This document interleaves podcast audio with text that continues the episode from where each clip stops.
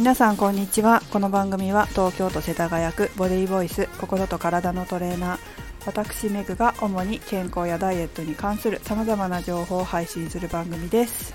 233回目の今日はクラブハウスやってみたをお送りします。先日なんか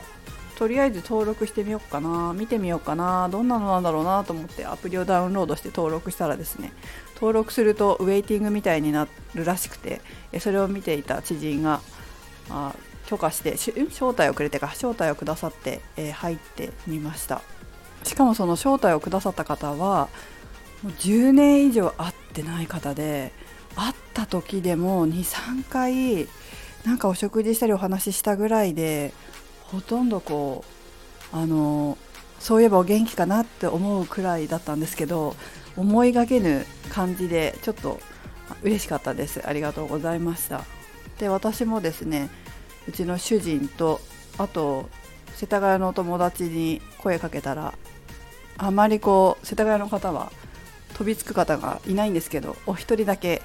えー、飛びついてくださった？というかなんか仕事で結構こういうの必要になる必要になるというかね知識が必要になる方がいらっしゃって、まあ、積極的にまずやってみようというふうにされる方なので、えー、まあ、その方が招待を受けてくださってでその方とその方その方ってすいませんね、えーとまあ、招待した方と昨日はチャレンジしてみました、まただですね2人でやってましたのでただの電話でした。でも音声が綺麗で双方向で喋ってもこうストレスがないっていう良さはありましたね。あとは昔電話って何で2人でしかできないんだろうって思ったことないですか？3人とか4人とか友達みんなで話せたらいいのにって思っててで気づいたんですけどあそれ現実化したんだわと思ってなんかすごいなと思いながら。でもそうやって3人とか4人とかでみんなで話したい時、まあ、トピックがあるといいんでしょうけどね何か共通の話題で。そういうのある時に使うととても便利かなと思いました。昨日やりながら見てたらマリノスのサポーターさんたちの集まりみたいなのもやってましたね。なんか知ってる方が